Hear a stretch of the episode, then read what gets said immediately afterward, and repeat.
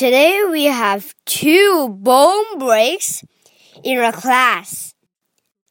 One boy fell off a skateboard on the same day we went to fish.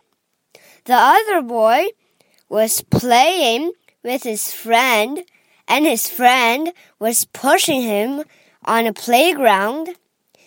Then he fell on the ground.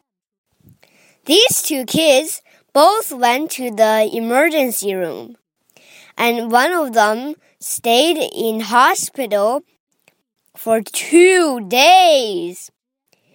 It was very painful.